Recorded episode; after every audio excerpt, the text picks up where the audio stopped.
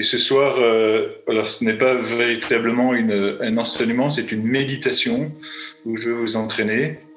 Euh, une méditation qui s'appelle Retrouve la parole. Retrouve la parole. Donc, euh, retrouve la parole. Alors évidemment, vous vous demandez s'il faut mettre un P majuscule ou un, ou un P minuscule. Ben, vous faites bien comme vous voulez, parce qu'en fait, c'est la, la, même chose. Et, en fait, le, truc, c'est que si tu n'as pas la parole de Dieu, tu n'as rien à dire.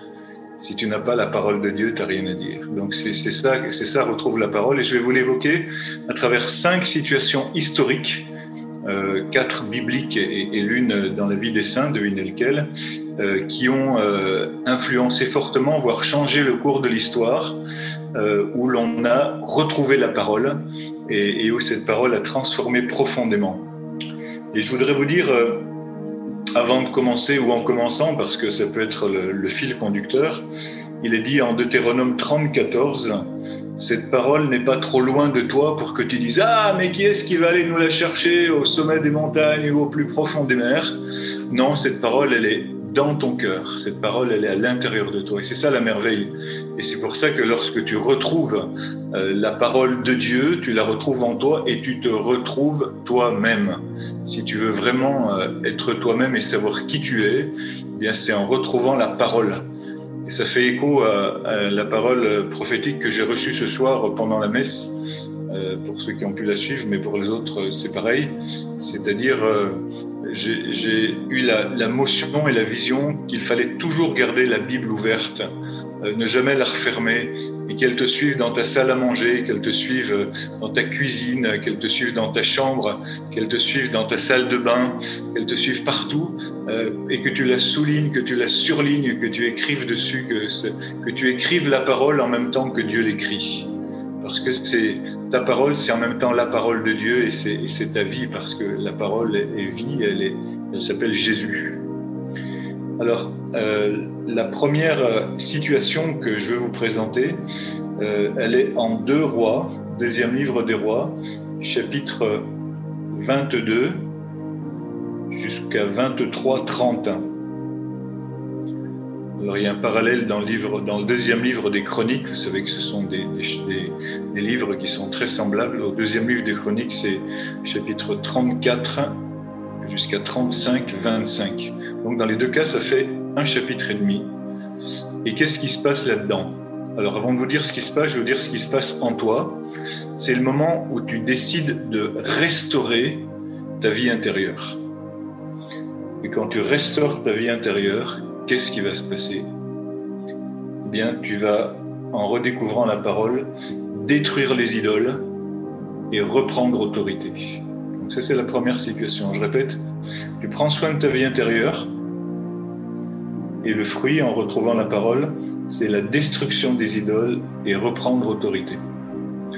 Donc je, vous ai, vais vous emmener dans ces cinq situations et à chaque fois, si j'oublie de vous le dire, c'est vous qui vous le rappellerez, à chaque fois il y a la joie dans, toutes ces situations, on les voit historiquement, c'est pas, pas une émotion, c'est décrit vraiment euh, que tout cela entraîne la joie, une joie profonde euh, chez ceux qui, qui, vont vivre cette, cette redécouverte. Donc, on est entre 640 et 609 euh, avant Jésus-Christ, bien sûr, et on parle du roi Josias. Donc, c'est lui qui va redécouvrir la parole. Comment est-ce qu'il va faire? Ben, euh, Il va vouloir faire des travaux dans le temple. Ça, c'est intéressant. Euh, ça peut être, euh, peut-être que toi, tu vas avoir envie de, de, ranger ton coin prière ou bien justement de, de, faire suivre ta Bible partout où tu vas, ta Bible ouverte. Et c'est un des rares rois, très rares rois, euh, qui va, nous dit la parole de Dieu, faire ce qui est agréable à Yahvé en imitant toute la conduite de son ancêtre David, sans en dévier ni à droite ni à gauche. Donc c'est un des rares ou l'un des seuls rois fidèles à Yahvé de toute l'histoire du peuple juif. Et c'est un peu étonnant, hein, parce que, bah, bon sang, c'est l'histoire sainte. Mais oui, l'histoire, elle est sainte parce que c'est Dieu qui est saint. c'est Dieu qui est saint. Mais il y a eu quand même quelques, rois, ben, pas beaucoup. Il y, a eu, David, et puis euh, même pas Salomon. Hein. Salomon, il a fait euh, des, bêtises énormes. À cause de lui, le royaume va être divisé. Donc Josias, il s'appelle Josias. Donc, qu'est-ce qui se passe donc Josias décide de faire des travaux, donc il fournit l'argent pour cela, donc c'est voilà, il s'engage. et puis quand il commence les travaux, il trouve le livre de la loi dans la maison du Seigneur. Donc là, on est en 2 Chroniques 34, par exemple. Euh, Shaphan, le secrétaire, il s'appelle comme ça, annonça au roi Le prêtre Elia, euh, Elsias m'a donné un livre. Et Shaphan fit au roi la lecture de ce livre. Verset 11 Après avoir entendu les paroles du livre de la loi, le roi déchira ses vêtements. Vous pouvez traduire euh, déchira son cœur. Vous pouvez dire Je désire déchirer mon cœur. Et on va le dire parce que je ne veux pas que vous endormiez. Disons ensemble, je désire déchirer mon cœur. Je désire déchirer mon cœur. Et donc, lorsque, euh, lorsque le roi Josias entend cela, euh, il veut comprendre la parole, il veut, il veut l'interpréter. Et donc, il va consulter euh, une, il va consulter une, prophétesse pour, voilà, pour comprendre ce qui se passe. Et cette prophétesse dit, la fureur du Seigneur est grande, elle s'est enflammée contre nous parce que nos pères n'ont pas obéi aux paroles, aux paroles de ce livre et n'ont pas pratiqué tout ce qui s'y trouve. C'est pour ça qu'on est dans la mouise. Donc ils vont, ils vont consulter euh, cette, cette prophétesse, euh, et puis euh, qui s'appelle Hulda, entre, entre parenthèses. Et, et la prophétesse dit parce, au nom d'Yahvé, parce qu'ils m'ont abandonné, qu'ils ont brûlé de l'encens pour d'autres dieux, afin de provoquer mon indignation par toutes les œuvres de leurs mains, ma fureur s'est enflammée contre ce lieu et ne s'éteindra plus. Et ne s'éteindra plus. Ça, c'est extrêmement troublant et, je le vois aussi dans, dans, ce que nous vivons. Euh, honnêtement, euh, bien souvent, si ce monde tient, si euh, nos pays francs-maçons tiennent, c'est parce qu'il y a les chrétiens qui renvoie euh, la malédiction que l'homme s'est attiré sur lui-même de génération en génération en préservant la génération présente et c'est notre appel aussi de préserver la génération présente et en transmettant aussi cette mission à la génération suivante pour que effectivement la fureur de Dieu c'est quoi? C'est quand toi-même, tu dis à Dieu, bon ben, j'ai pas besoin de toi. La fureur de Dieu, c'est une image, mais qui, est encore plus terrifiante que la fureur de Dieu, c'est Dieu, bon, ben, débrouille-toi tout seul. La colère de Dieu, c'est ça. La colère s'est enflammée contre ce lieu et ne s'éteindra plus. Mais, dit le Seigneur à Josias, et il te dit à toi aussi ce soir, puisque ton cœur s'est attendri et que tu t'es humilié devant le Seigneur, je voudrais, mon frère, ma soeur, que ces paroles te, touchent en profondeur, parce que tu t'es humilié devant le Seigneur. Et comment est-ce que tu t'humilies devant le Seigneur? Que tu as entendu ce que j'ai dit contre ce lieu et ses habitants, pour qu'ils deviennent malédiction et dévastation, puisque tu as déchiré tes vêtements, c'est-à-dire ton cœur, et pleuré devant moi, parce que quand on regarde effectivement la, la, la dichotomie, l'écart euh, magistral qu'il y a entre la parole de Dieu et puis la façon dont, dont, nous vivons tous et dont, dont nous vivons euh, collectivement, socialement, etc. Eh bien, j'ai entendu. C'est intéressant, Dieu entend. Dieu entend. Il entend pour que nous entendions nous aussi. Eh bien, tes yeux ne verront rien de tous les malheurs que je vais faire venir sur ce lieu. Par contre, ses successeurs, oui, Sauf si, sauf si, sauf si. Mais nous, il est important que nous tenions bon dans notre génération et que nous ayons à cœur aussi de transmettre à ceux, à ceux qui viennent. Alors, qu'est-ce que c'est ce livre de la, de la loi? En fait, c'est probablement, euh, certainement, dit la Bible de Jérusalem, le Deutéronome. Vous savez, c'est le, cinquième livre de la Bible, et plus précisément la, partie législative du Deutéronome. Donc c'était la loi sacrée du temple de Jérusalem, la loi sacrée de ton cœur, qui avait été perdue ou cachée, perdue ou cachée par les, prédécesseurs de Josias, de toute façon tombée en oubli pendant le, pendant le règne impie précédent de, de Manassé, par exemple. Qu'est-ce qui va s'en suivre? Il va s'en suivre, je vous disais tout à l'heure, c'est le, le, fruit, hein, la, destruction des idoles la destruction des idoles. Euh, ça prend euh, plusieurs pages où l'on voit le roi Josias euh, faire un, travail impressionnant dans, dans ce pays. Il va raser tous les temples païens.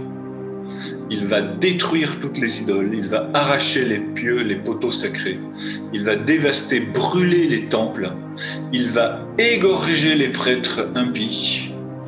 Euh, parce qu'à l'époque, on comprenait que hum, l'impiété, l'idolâtrie, c'était une question de vie ou de mort et on n'était pas dans une spiritualisation euh, des choses. Euh, bien sûr, on ne ferait plus aujourd'hui, on ne devrait pas le faire, mais l'époque était comme cela. Et il ne faut pas dire que c'était pas bien, il faut dire que c'est bien. Il faut dire que c'est bien parce que euh, cette idolâtrie, c'était la même que celle qui a provoqué la colère de Yahvé et permis au peuple hébreu de rentrer dans la terre de Canaan en détruisant les peuples qui étaient présents on va dire, ah, mais ils sont pas gentils parce qu'ils ont détruit les peuples qui étaient présents. En fait, c'était les autres qui étaient pas gentils parce qu'ils faisaient, dans leur culte païen, ils sacrifiaient les enfants, ils égorgeaient les enfants, ils faisaient des sacrifices humains. Et là, quand il y a un péché social aussi grave, euh, la seule solution, c'est table rase. Hein, c'est comme euh, quand dans une famille, euh, il y, a, de l'héroïne ou de la prostitution, il faut vraiment changer d'air. Il faut changer d'air, il faut aller très loin, il faut prendre des solutions radicales. Moi, je te demande, mon frère, ma sœur, qui ne me regarde pas comme au spectacle, mais qui, parce que tu es mon frère, ma sœur, qui a comme moi un désir profond de conversion et comme moi un besoin profond de conversion, quelles sont les idoles que nous devons détruire à l'intérieur de nous? Et je demande vraiment que la, lecture de la parole nous, montre. Et, et c'est extrêmement subtil parce que parfois le Satan, qui est, qui est, qui est pas bête puisqu'il s'appelle le malin, nous montre euh, des euh, des hauts lieux d'adoration de notre ego qui sont vachement bien cachés. Franchement, c'est bien fichu son truc, c'est bien ficelé. Et, on, demande à Dieu qu'il nous, euh, qu'il nous montre quels sont ces, lieux d'adoration de nous-mêmes, même dans un perfectionnisme spirituel, même dans une, euh, allez hein, dans une très grande élévation charismatique, dans tout ce que vous voulez, et, et, à chaque fois que, au lieu de s'humilier devant le Seigneur, au lieu de nous humilier devant le Seigneur, on s'élève en disant ouais franchement c'est pas mal ce que je fais. Hein. Euh, là vraiment on doit se mettre euh, la, face contre contre terre sur le tapis. J'espère que vous faites le ménage et, et, là vraiment euh, dire bah, Seigneur c'est toi quoi, c'est ton c'est ton truc à toi. Donc faire des travaux dans le temple, ça veut dire quoi? C'est restaurer l'intériorité, restaurer ton ton ton sens de l'écoute, ton sens de l'écoute. Il s'agit de, retrouver une, mentalité biblique. Euh, la mentalité biblique, c'est-à-dire de la Bible, c'est-à-dire de la parole.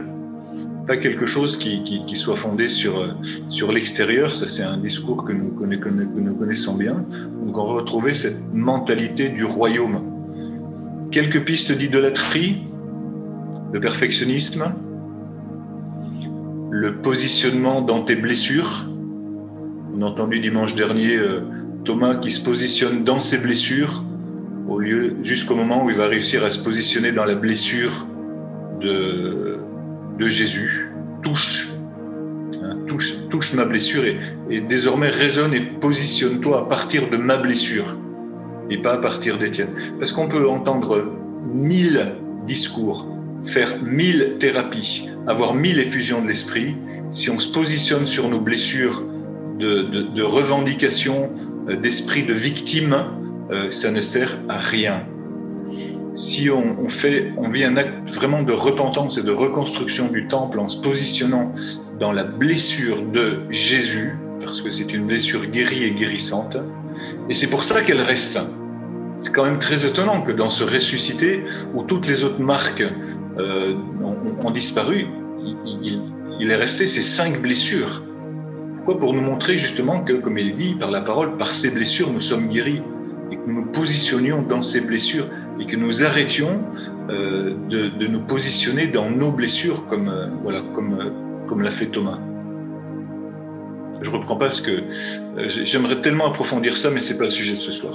Mais voilà, ça c'est une de nos, un de nos hauts lieux d'adoration. Encore, au lieu de vivre l'intériorité, avoir des réactions au quart de tour, encore les reproches aux autres, l'esprit de comparaison, l'indifférence, la superficialité.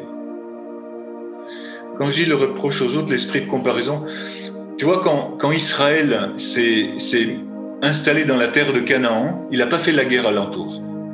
Il n'a pas fait la guerre aux autres nations en leur disant euh, Vous n'êtes pas comme nous. Il s'est occupé de ses affaires. Et moi, je te dis, mon frère, ma soeur, occupe-toi de tes affaires. Arrête de t'occuper des affaires des autres. Les affaires des autres, c'est pas tes affaires, c'est les affaires de Dieu et c'est les affaires des autres. Occupe-toi de tes affaires, occupe-toi des affaires de Dieu, Dieu s'occupera de tes affaires. Peut-être qu'il y a ça aussi hein, dans, tes et dans mes problèmes. Le fait de, de vouloir que les autres soient meilleurs à cause de moi. C'est une très subtile tentation. Que les autres soient meilleurs à cause de moi. Évidemment, c'est moi qui vais en avoir le mérite. Puisque, allez, j'en sais un petit peu plus qu'eux quand même. J'en sais un petit peu plus qu'eux. Allez, soyons, soyons, soyons honnêtes. J'ai un peu plus prié, j'ai un peu plus regardé la Bible, je suis un tout petit peu meilleur quand même. Euh, à propos, si euh, tu sais pas quoi dire en confession, demande à ceux qui vivent à côté de toi. Eux, ils sauront te dire ce que tu peux dire en confession après. Quand tu viens et que tu, dis, oups, euh, je sais pas trop quoi confesser, demande à ceux qui vivent à côté de toi. Eux, eux ils sauront te dire. C'est super utile en famille ou en communauté ou, entre voisins. Voilà, ça peut, ça peut être utile. Hein. Voilà, donc quels sont, les, quels sont nos hauts lieux d'idolâtrie que, que, comme le roi Josias, parce que nous avons entendu la parole, et simplement à cause de ça, parce que le temple, il existait, il était là. Ils allaient au temple, ils en sortaient, ils faisaient leur truc. Euh, voilà, ça ne dérange pas. Moi, je vous ai déjà dit euh, au moins dix fois, je le répète encore, que j'ai vu des possédés euh, rentrer dans les, dans les églises, faire le signe de croix et s'en aller. C'est. Tant, tant qu'il n'y a pas un Jésus qui est là avec une parole d'autorité, tu peux, tu peux... Le démon, ça ne le dérange pas. Le démon, il va même te dire, vas-y, fais ta prière. Fais ta prière. Il va même t'encourager à ça après tu t'en iras tranquille, et lui aussi. La parole, au contraire, elle, ouvre notre conscience, notre pleine conscience, la fameuse pleine conscience, la seule, qui est celle de la, qui est celle de la parole. Tu sais qu'il y a trois consciences. Hein. Il, y a, la conscience psychologique. Je suis là maintenant avec le groupe Alléluia, avec euh, des équipiers de prière. Je suis là maintenant. Euh, je, suis, euh, je suis positionné. Oui, mais positionné comment par rapport à qui? Donc ça, c'est la, conscience psychologique. Je me positionne par rapport à la parole retrouvée, agissante, qui grandit. A en deuxième lieu la conscience morale. C'est le, bien et le mal. Et là encore, le bien et le mal, il est par rapport à la parole, pas par rapport à mon moralisme, ni même à, ma moralité. C'est la, parole de Dieu qui éclaire ma, conscience morale. Alors je peux parler de conscience biblique. Je veux une conscience biblique, je veux une mentalité biblique, la, parole comme, comme point de repère.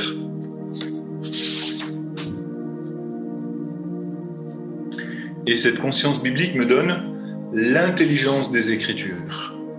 Lorsque le ressuscité apparaît à ses disciples, il leur ouvre leur esprit obtus à l'intelligence des Écritures. Et parce que ça a été reçu dans l'Église naissante, moi aussi j'ai reçu j'ai reçu l'intelligence des Écritures. Disons ensemble, j'ai reçu l'intelligence des Écritures. J'ai reçu l'intelligence des Écritures. Parce que c'est un don, c'est un don, c'est un don d'Église, hein, c'est un don d'Église. Et puis disons aussi avec euh, avec Josias, je m'engage à suivre l'Éternel. Je m'engage à suivre l'Éternel je m'engage à suivre l'Éternel. Disons-le avec une main sur notre cœur, je m'engage à suivre l'Éternel. Et alors, je me dis, quelle est, quelle est euh, aujourd'hui la parole qui me guide?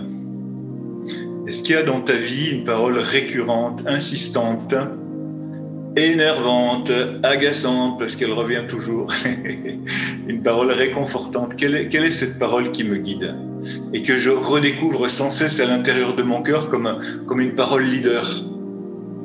Une parole qui est là pour me, pour me faire souvenir sans cesse que, eh bien oui, euh, le Seigneur, il est là vraiment présent au fond de mon cœur, qu'effectivement, parfois je vais courir à droite et à gauche, chercher plein de trucs et de machins, euh, je sais pas moi, des, des, des, conventions, des groupes de prière, des discussions, euh, des, euh, des, des, bouquins, des films, des vidéos, des trucs machins. La parole, elle est dans mon cœur. Après, tout ce que je viens de d'énumérer, c'est bon, c'est juste. parce que, parce que ça m'aide et il faut, il faut que je nourrisse. Mais avant toute chose, euh, Dieu, il a mis en moi sa parole. À partir du moment où il m'a donné son esprit, à partir du moment où il, où il m'a créé même, hein, dès que, dès ce moment-là, dès qu'il m'a créé, il a mis en moi son esprit. Et à ce moment-là, déjà, j'ai été, j'ai été éclairé, sa parole était, était à l'intérieur de moi. Mais je voudrais vous dire justement à partir de la, de la parole que chacun d'entre nous, dans, dans notre psychisme, nous sommes plutôt, c'est pas un scoop, on le sait déjà, plutôt rationnel, plutôt affectif ou plutôt volitif. Hein, c'est-à-dire qu'on est plutôt rationnel, c'est-à-dire qu'on ben, on, raisonne à partir de notre, euh, de notre intellect.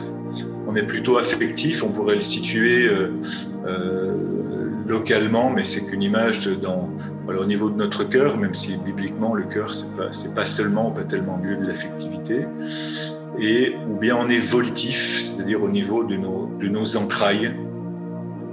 Alors qu'est-ce qui se passe par rapport à la parole? Je répète, c'est on est surtout ou plutôt, mais en fait on est un petit peu aussi euh, tout et il faut qu'on soit tout.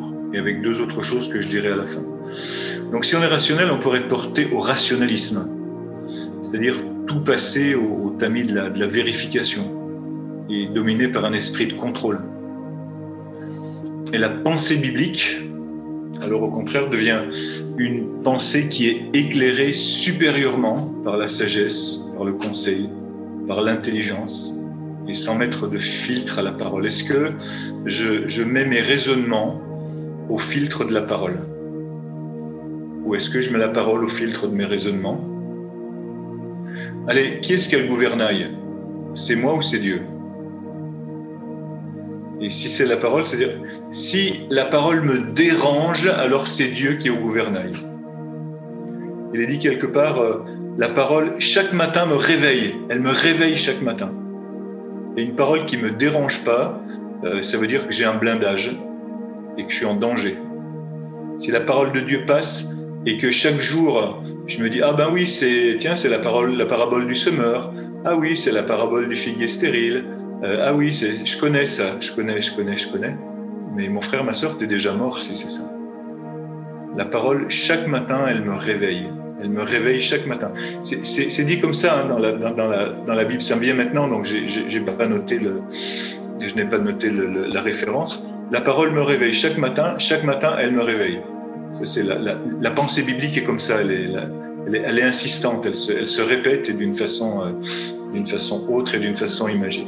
Donc voilà pour les rationnels. Pour les affectifs, donc mus par nos, sentiments, si nos sentiments sont désordonnés, s'ils sont orientés par, les peurs, euh, euh, bah, toutes les peurs qui, sont l'origine de tous nos péchés en fait. Hein.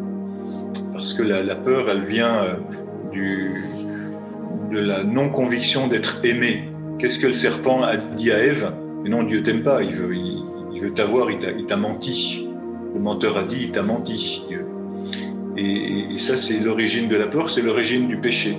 Ève ne s'est plus sentie en sécurité. Mais non, mais pas du tout. Dieu, Dieu, Dieu veut vous avoir. Dieu veut, Dieu, non, pas du tout. Donc, euh, voilà si on est dans nos pensées orientées du coup vers la, vers la, vers la sensualité, euh, vers euh, voilà avec toutes ces déviances euh, que, que nous connaissons bien, orientées vers des, des amitiés qui, qui nous confortent parce que voilà on sera toujours d'accord avec cette personne et, et, je vais me balader tout le lundi matin à la forêt de soigne et au lieu de soigner mon âme, je vais parler de mes voisins et de mes voisines et me, bousiller la vie, euh, même chose quand je vais au travail, etc. Donc si, si nos, sentiments euh, sont, euh, sont négatifs, ne sont pas éclairés par la parole, on, va dans cette, dans cette déviance et c'est difficile d'en sortir. Si au contraire, elle est attirée par la, la personnalité de Jésus, alors on devient libre d'aimer, on devient vraiment capable d'aimer si nous nous sentons aimés. Les volitifs, donc, sont les, les, intuitifs, les, viscéraux, les, impulsifs. Donc, ce sont des gens qui prennent des, décisions et qui arrivent au but avant tout le monde. Et parfois ça marche, parfois ça marche pas. parfois c'est en plein dans la cible, parfois c'est parfois c'est à côté. Alors cette énergie euh, elle doit être dirigée vers la parole. Bon réflexe, vers la prière. Et aussi vers la parole des autres pour être, pour être éclairé, pour être vérifié. C'est là encore où on a intérêt à ne pas parler trop vite, hein, donc avoir une, une intériorité, à parler en fonction de la parole, faire parler d'abord la parole en nous, surtout pour les grandes décisions, laisser tomber les paroles vaines qui nous détournent de la direction.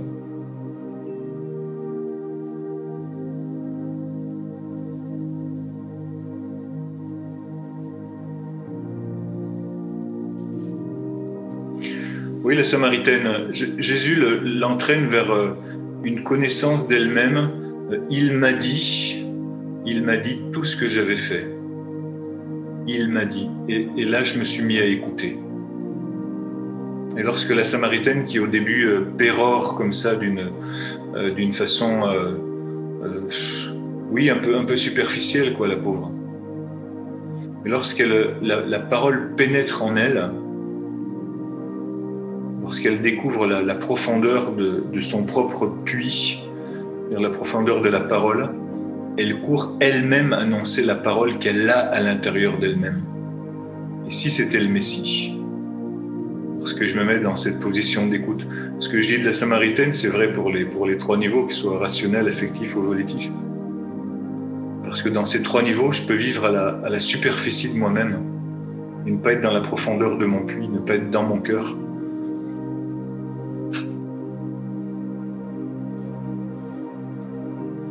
Alors, dans, dans notre psychisme, il y a ça, hein. il y a l'intellect, il y a l'affectivité, la volonté. Il y a aussi deux autres éléments, il y a, il y a l'imagination et l'autre, ce sera la mémoire. L'imagination, c'est... On, a une imagination qui, qui valorise notre ego parfois, hein, qui nous porte à la distraction, qui, qui va chercher des, des images qui encombrent notre esprit, qui le paralysent. Il y a beaucoup de paresse là-dedans. une paresse de l'imagination on doit habituer, si nous voulons avoir une mentalité biblique et prophétique, et c'est important d'avoir une mentalité biblique et prophétique pour comprendre ce que nous vivons. Sinon, ce monde est hermétique. Et si on veut avoir cette imagination euh, biblique et prophétique, c'est important que nous rapportions tout à Dieu. Euh, comment, vous savez, une façon euh, concrète, c'est faire ce qu'on appelle une composition de lieux. Ça vous dit quelque chose, cette expression? Composition de lieux, c'est, ce sont les, jésuites qui nous ont appris ça, ou en tout cas qui ont, qui ont formalisé cette, façon de faire, mais qui est, qui est très antique. C'est-à-dire que tu as une situation biblique, un récit biblique, tu rentres dedans, tu te l'imagines au point de sentir les odeurs, entendre les sons, respirer ce qu'on respire, voir ce qu'on voit, c'est-à-dire voir ce que les personnages voient. Tu te mets dans la peau d'un personnage ou de plusieurs personnages, dans leurs sentiments, qu'est-ce qu'ils vivent, qu'est-ce qu'ils sentent. Donc c'est ça une composition de lieu, où, où tu te forges cette mentalité biblique. Tu intériorises le mieux, évidemment, c'est de, te mettre dans, la vie de Jésus, dans, la peau de Jésus, mais tu peux aussi voir Jésus à travers les yeux de Marthe, de Marie, de, Lazare, de la Samaritaine, pour te forger cette imagination biblique. Et tu vas faire dégager beaucoup d'images qui te servent à rien, qui, t'encombrent le cerveau. Et enfin, la mémoire biblique, cinquième élément de notre psychisme, mémoriser la parole, mémorise la parole. Mets-toi des post-it partout, euh, euh, partout dans ta chambre. Euh, mets-toi des, mets-toi des paroles. Tiens là, je suis dans ma chambre, tu vois. Alors toi, il y a, y a, plein de trucs qui sont collés là à droite à gauche et encore, t'en vois, t'en vois vraiment pas beaucoup. Mais ce sont des, voilà, ce sont des, des paroles qui m'ont, qui m'ont frappé, qui m'ont touché parce que je veux pas les oublier. Je veux pas les oublier. Je sais pas où les mettre. J'en ai tellement que je sais pas où les mettre, mais je veux pas les oublier. Et comme je disais tout à l'heure, il y a des a des paroles qui me reviennent tout le temps. Celles-là, c'est pas la peine que je les, écrive parce qu'elles sont, dans mon cœur maintenant. Elles sont, arrivées à, à la fois à la, à la, surface et à la profondeur de mon cœur, et je les ai mémorisées. Donc mémoire biblique, c'est, je viens de dire, mémoriser la parole, mémoriser l'histoire sainte. Il faut que tu connaisses l'histoire sainte. Il faut que tu saches ce qui s'est passé dans ces 18 ans de l'Ancien Testament. 18 ans, c'est, pardon, 18 siècles, pardon. C'est 1800 euh, avant Jésus-Christ, c'est Abraham. Puis ensuite, toute la suite, 1000, euh, c'est David. Enfin bref, que tu, mémorises, voilà, pour que tu comprennes la parole, que tu la contextualises. Tu mémorises l'histoire sainte. Que tu mémorises aussi le passage de Dieu dans ta vie que tu fasses mémoire de ces, moments bénis Dieu est, intervenu dans ta vie et où ça t'a marqué. Il faut que tu en fasses mémoire. Il faut que tu, tu l'écrives sur les, sur les, partout, toi aussi dans ta chambre. Achète-toi des post-it, marque-le sur le chambranle de tes portes, mets-le sur tes, sur tes petits cahiers, mets-le en fond d'écran euh, sur, sur, euh, sur ton ordinateur et laisse ce qui ne sert pas. Amen. Et dites, je m'engage à suivre l'Éternel. Amen. Le deuxième épisode historique, c'est Néhémie 8, livre de Néhémie, chapitre 8. Et là, la, la, motion, donc à chaque fois, il y a une motion intérieure. Donc la première, c'était prendre soin de ta vie intérieure. Là, la motion, c'est proclamer la parole. Et la proclamer ensemble, proclamer ensemble la parole. Le fruit, je vous ai dit, je vous donnerai un tableau récapitulatif à la fin. Le fruit, c'est retrouver la fraternité et la conversion du cœur. Donc, qui c'est Néhémie? Néhémie, c'est un haut fonctionnaire du, roi de Perse qui un jour se met à, pleurer parce qu'il pense à, Jérusalem euh, qui est en ruine et le roi de Perse va le renvoyer euh, reconstruire Jérusalem. Et donc, lorsque euh, Jérusalem va être reconstruite, euh, Néhémie et Esdras, Esdras qui est le, prêtre scribe, vont réunir tout le peuple. Donc on est Néhémie au chapitre 8, donc je l'ai dit, verset 1.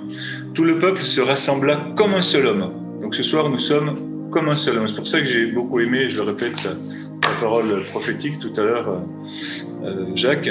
Comme un seul homme, on demanda au scribe Esdras d'apporter le livre de la loi de Moïse. Et Esdras fit la lecture dans le livre depuis le lever du jour jusqu'à midi, en présence des hommes, des femmes et de tous les enfants en âge de comprendre. Tout le peuple écoutait la lecture de la loi. Moi, je vous demande vraiment de, de, voilà, de rentrer dans cette onction-là et de ne pas la regarder d'une façon extérieure. Vous imaginez tout ce peuple réuni là, avec ces, avec ces gens qui, lisent, qui répercutent. Le scribe Esdras se tenait sur une tribune de bois, comme on en voit encore dans nos, dans nos églises, mais qui ne servent plus parce que maintenant on a des micros, construite tout exprès pourrais toi aussi avoir une, tribune où tu lis le livre d'une façon élevée. Ça, c'est à l'intérieur de ton cœur. Tu as ça dans ton, coin prière, c'est cet endroit-là où ta Bible qui te suit partout. Esdras ouvrit le livre, tout le peuple le voyait, il dominait l'assemblée. Quand il ouvrit le livre, tout le monde se mit debout. Alors Esdras bénit le Seigneur, le Dieu très grand, et tout le peuple, levant les mains, répondit Amen, Amen. Puis ils s'inclinèrent, se prosternèrent devant le Seigneur, le visage contre terre. Et Esdras lisait un passage dans le livre de la loi de Dieu. Puis les Lévites traduisaient, donnaient le sens, et l'on pouvait comprendre. Néhémie, le gouverneur Esdras, qui était prêtre et scribe, et les Lévites qui donnaient des explications, dirent à tout le peuple Ce jour est consacré au Seigneur votre Dieu, ne prenez pas le deuil, ne pleurez pas, car ils pleuraient tous en entendant les paroles de la loi. C'est tellement touchant ce passage, c'est ce qu'on appelle la fondation du judaïsme. Le judaïsme, euh, c'est ce, mouvement justement qui va reconstituer le peuple hébreu de autour de la parole justement. C'est tout un peuple qui adhère à la parole. Et une parole qui les touche tellement qu'ils en pleurent. Ils avaient compris les paroles qu'on leur avait fait entendre tout le peuple se dispersa pour aller manger, boire, euh, envoyer des parts à ceux qui n'avaient rien de prêt, se livrer à de grandes réjouissances. La motion, là, disons-le ensemble, ne pleurez pas, ne pleurez pas, ne pleurez pas. Deuxième jour, les chefs de famille de tout le peuple, les prêtres et les lévites se rassemblèrent autour du scribe pour scruter les paroles de la loi. On lut dans le livre de la loi chaque jour, depuis le premier jour jusqu'au dernier, sept jours durant, on célébra la fête. Donc vous voyez, c'est une parole qui veut célébrer euh, la reconstruction de Jérusalem et éviter une nouvelle ruine de Jérusalem. Là, ça ne va pas durer trop longtemps parce qu'on sait que lorsque la parole incarnée va venir, ben, ils ne vont pas l'écouter, c'est Jésus. Donc le temple va être détruit, euh, Jérusalem va être détruit. Vous voyez que malgré parfois nos, meilleures intentions, lorsque on, sédimente la parole et qu'on s'en approprie, mais pas en l'intériorisant, c'est-à-dire pas au point d'être dérangé par elle, mais qu'on l'instrumentalise comme l'ont instrumentalisé euh, les, les pharisiens, les sadducéens et donc les grands prêtres, etc., on se ruine soi-même. À partir du moment où la parole ne te dérangera plus, ne t'inquiétera plus, tu cours à ta ruine, tu cours à ta perte. Même si dans, un grand moment de, joie, d'effusion de l'esprit, de tout ce que tu veux, tu l'as célébré, il faut qu'elle te dérange chaque jour. C'est ça la conscience biblique.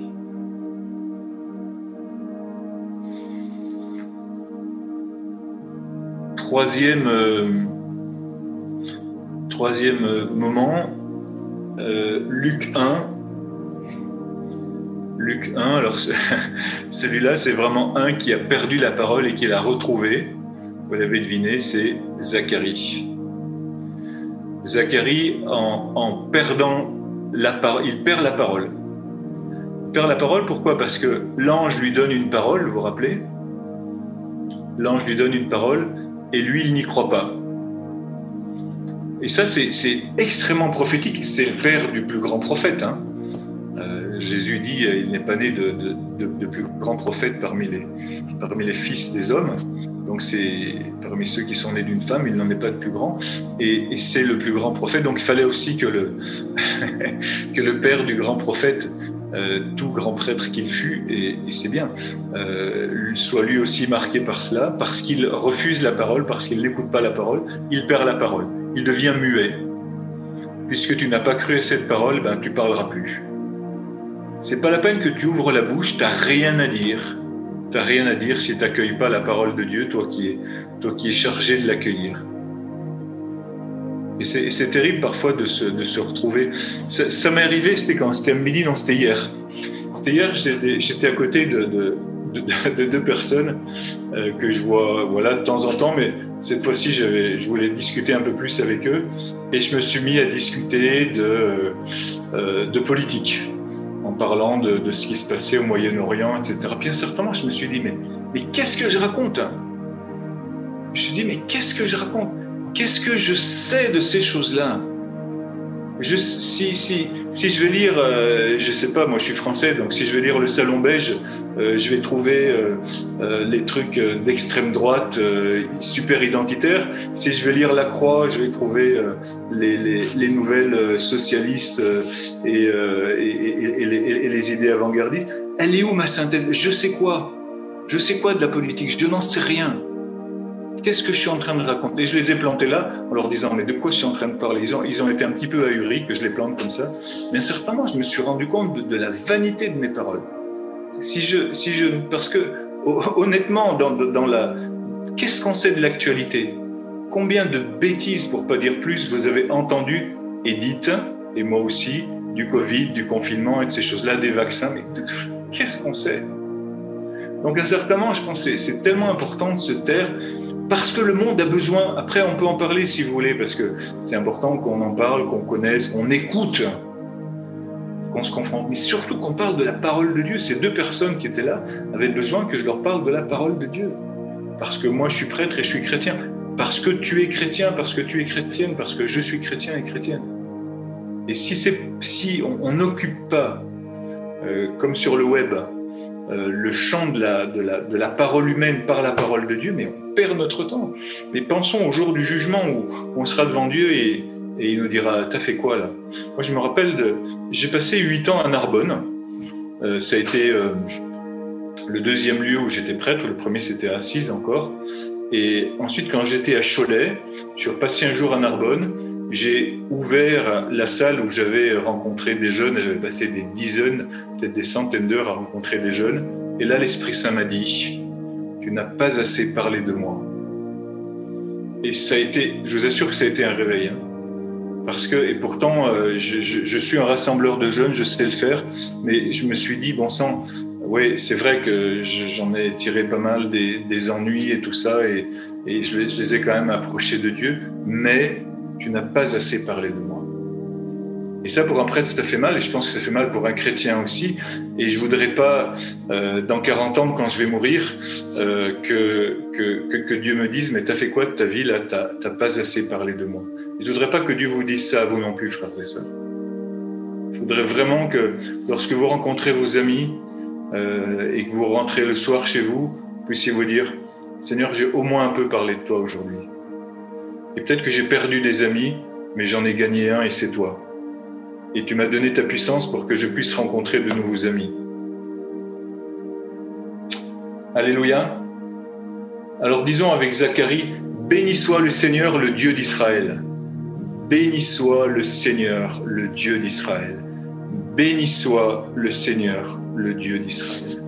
Et c'est ce que Zacharie va dire lorsque il va il va retrouver la parole. Pourquoi est-ce qu'il va retrouver la parole Parce qu'il va parce qu'il va euh, obéir à la parole dans la repentance. Lorsqu'il n'a pas encore recouvré la parole, il peut écrire sur la tablette son nom et Jean. Et là, ça va contre sa tradition, contre son intelligence, parce que, et comment personne de ta famille ne, ne s'appelle Jean Lui fait d'abord oui avec la tête, parce qu'après il fait ce qu'il peut, le pauvre, il a perdu la parole.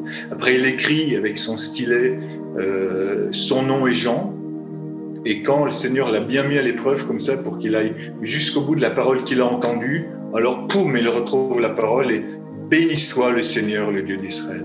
Et là, enfin, il est utile. Il est utile à l'éternel, il est utile au royaume. On va quand même pas passer notre vie avec tous les dons qu'on a reçus, là, tous autant que nous sommes, je vois 49 participants, on va pas passer euh, toute notre vie euh, à être à comblé de dons, de bénédictions et que le Seigneur nous dise euh, t'as beaucoup, t'avais beaucoup reçu, mais il fallait que tu donnes un peu plus, quoi. Bon élève, mais pourrait faire mieux. Vous inquiétez pas, le Seigneur nous accueillera. Hein. C'est pas, pas, pas le souci. Le Seigneur, il va pas nous jeter dans la GN, aucun d'entre nous. Mais on pourrait avoir la GN, ce serait aussi notre regret de ne pas l'avoir aimé assez, de ne pas avoir assez euh, parlé, parlé de lui dans sa parole. je vous dis, ce soir, c'est moins un, enseignement qu'une méditation, mais je demande que, vraiment cette, cette, onction pénètre au plus profond de nos cœurs, du mien en premier, pardon, euh, de nos cœurs, dans le sens où j'en ai extrêmement besoin, et qu'elle qu'elle nous touche en profondeur et que nous, nous ayons la capacité, le désir d'acquérir cette mentalité biblique. Quatrième événement historique, je suis presque à la fin, Luc 2, Jésus retrouvé dans le temple. Et là aussi, ils avaient perdu la parole et ils la retrouvent. Jésus retrouvé dans le temple. La motion, c'est cherche activement la parole. Ne dévie pas. En trois jours, ils auraient pu euh, dévier, faire d'autres choses, mais on s'imagine aisément que Joseph et Marie euh, vont pas faire autre chose que chercher les paroles. Soyons Joseph et Marie si on perd la parole, cherchons-la activement. Quand il y a l'aridité, cherchons.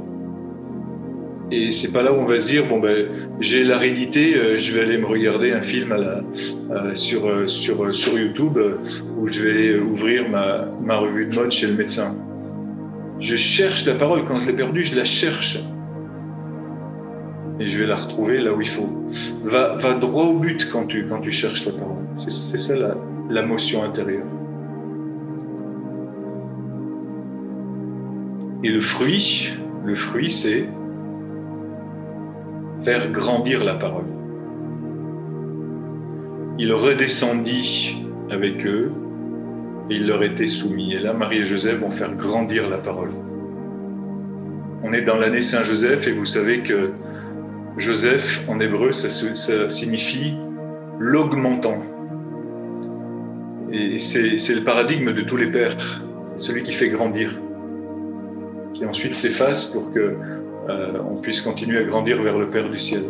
Donc on fait augmenter la parole lorsqu'on la cherche activement. Et là, il se passe cette chose extraordinaire, c'est qu'on obéit à la parole et la parole nous obéit.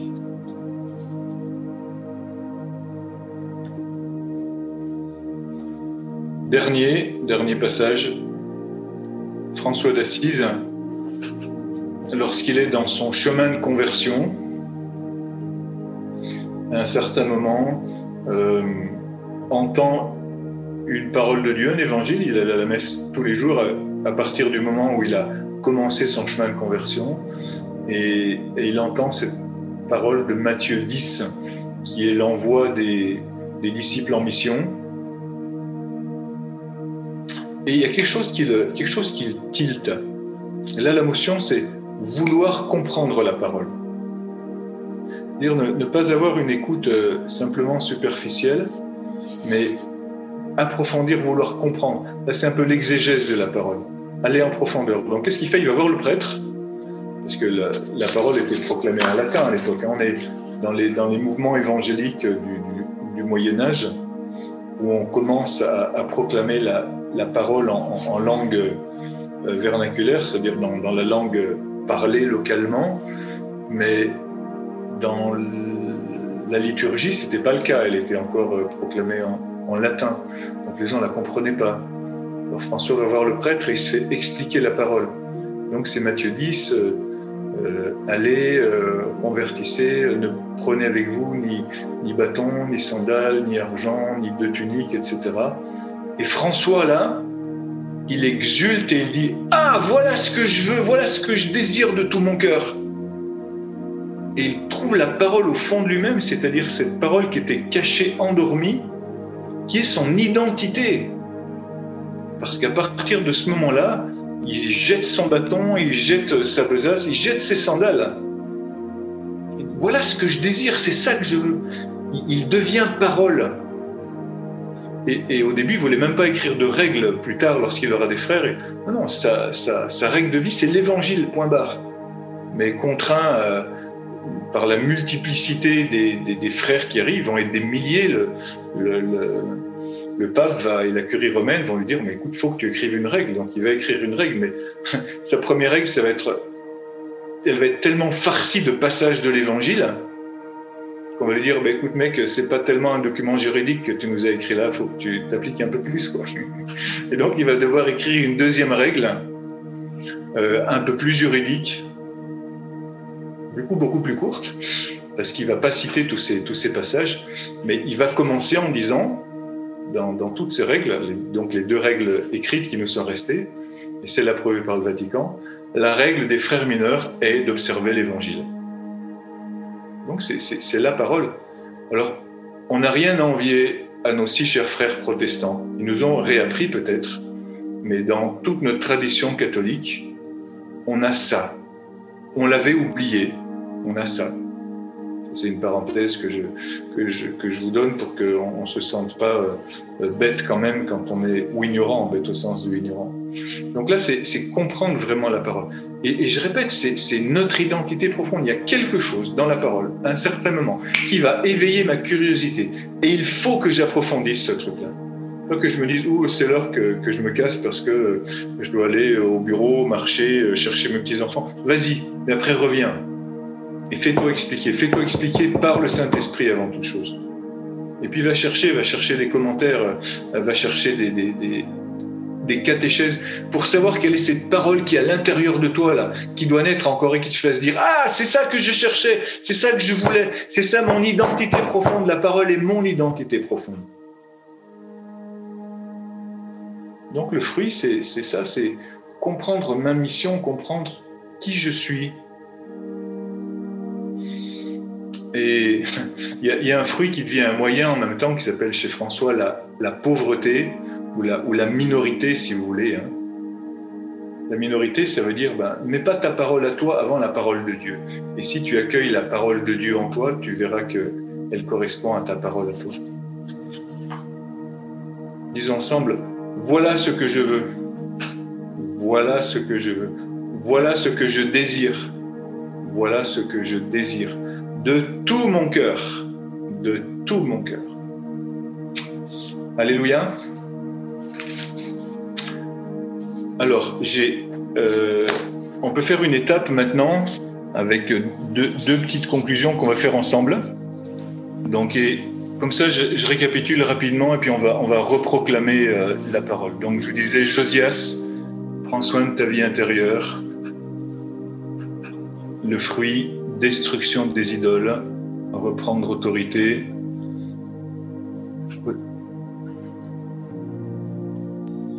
Et relisons ensemble, vraiment avec tout notre cœur, je m'engage à suivre l'Éternel. Je m'engage à suivre l'Éternel.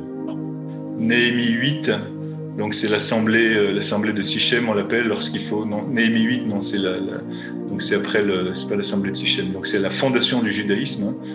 Donc la, la, proclamation ensemble de la parole, le fruit tout à fait à droite, la conversion du cœur et un peuple uni et fraternel. Et ma parole, c'est ne pleurez pas, ne pleurez pas. Ensemble, ne pleurez pas. Pourquoi ne pleurez pas Parce que parce que parce qu'il faut qu'on pleure, parce que la parole elle, me touche et je dois pas pleurer parce que je pleure. Euh, le troisième donc Zacharie, euh, Zacharie donc en Luc 1, la motion intérieure, ben oui, euh, j'ai pas écouté, mais il y a la repentance, l'obéissance, son nom est Jean, et aussi ce que j'ai pas dit tout à l'heure, la, foi par rapport à ton attente. Ton, attente, c'est d'avoir un fils, mais allez, vas-y, va jusqu'au bout, quoi. Crois quand c'est arrivé. Moi, je, suis témoin de, je suis témoin de beaucoup de, comment dire, de gens qui perdent euh, le moment où Dieu les visite parce que parce qu'ils n'y croient pas, parce qu'ils n'y croient pas. Euh, et, peut-être que tu as attendu un truc pendant, pendant 20 ans, 40 ans, et un certain moment, Dieu est là, Dieu, Dieu il te visite, mais sois, sois prêt à ce, que, cette parole se réalise en toi. Là, Dieu, il voulait vraiment aller plus loin. Donc, il. Et je connais des paralytiques qui ne se sont pas levés alors qu'ils auraient pu, euh, en disant bêtement, ben non, il y en a un qui a plus besoin que moi. Mais quelle bêtise, quelle bêtise, vraiment, parce que Dieu, incertainement, te, Dieu incertainement te visite. J'aurais d'autres exemples à vous donner, mais ce n'est pas le lieu ce soir. Le fruit, retrouver la parole humaine et prophétique. Sinon rien. Comme dit Jacques de Vicher, deux éclairs au chocolat, sinon rien. Donc là, c'est retrouver, retrouver la parole humaine et prophétique, sinon rien. Et disons ensemble la, parole qui devient ma parole. Béni soit le Seigneur, le Dieu d'Israël. Béni soit le Seigneur, le Dieu d'Israël. Quatrième, donc Jésus dans le temple. Euh, la motion intérieure, c'est chercher activement la parole, ne pas dévier. Cherche, cherche quand tu l'as pas, cherche quand tu es dans la réalité, cherche. Comme un chien de chasse, cherche, cherche comme un chien de chasse. Et le fruit, c'est faire grandir la parole. Nazareth avec Joseph, avec l'augmentant, faire, faire grandir la parole. Et ma parole, c'est je dois être dans la maison de mon Père. Ensemble, je dois être dans la maison de mon Père. Encore, je dois être dans la maison de mon Père. Et enfin, François, François d'Assise, comprendre la parole, chercher en profondeur, euh, demandant des explications, suivant des catéchèses. Le fruit, droite, entendre l'appel. Ah tiens, dans cette parole-là, il y, a, un truc machin là, qui m'intéresse. Je ne veux pas me contenter juste de regarder l'évangile de dimanche en disant, bon, ben ok, ça parle de ça, euh, et tomber finalement... là, écoutez, si on fait ça, on va toujours tomber dans une explication moraliste de la parole. Si on se dit, je sais déjà, mais j'ai de la bonne volonté, je vais le faire, Dieu, ne te demande pas de faire, il demande d'écouter. Il demande d'écouter la parole, d'aller en profondeur, d'obéir à la parole. Il ne te demande pas de faire. Faire, c'est un moralisme stérile. Donc, il te fait ensuite comprendre ta mission, trouver ton désir, avoir l'esprit de pauvreté, et t'écrier donc au milieu, ensemble, Voilà ce que je veux, ce que je désire de tout mon cœur. Voilà ce que je veux, ce que je désire de tout mon cœur. Alléluia. Je voudrais terminer en 8,45 secondes euh, en vous proposant de retrouver la parole, euh, des paroles anti-Covid, anti-Corona, pour ne pas dire n'importe quoi, et pour, ne, pour opposer des paroles vraies aux paroles vaines. Comme j'ai dit tout à l'heure, ça n'empêche pas de chercher la vérité, mais avant tout, on va raisonner d'une façon biblique. Alors, je vous propose de répéter après moi. Je vais vous dire une dizaine de paroles, vous les répétez après moi, et donc qui nous permettent de contextualiser ce que nous sommes en train de vivre. Vous êtes prêts? Ne soyez inquiets de rien. Ne soyez inquiets de rien. Réjouissez-vous en tout temps. Réjouissez-vous en tout temps.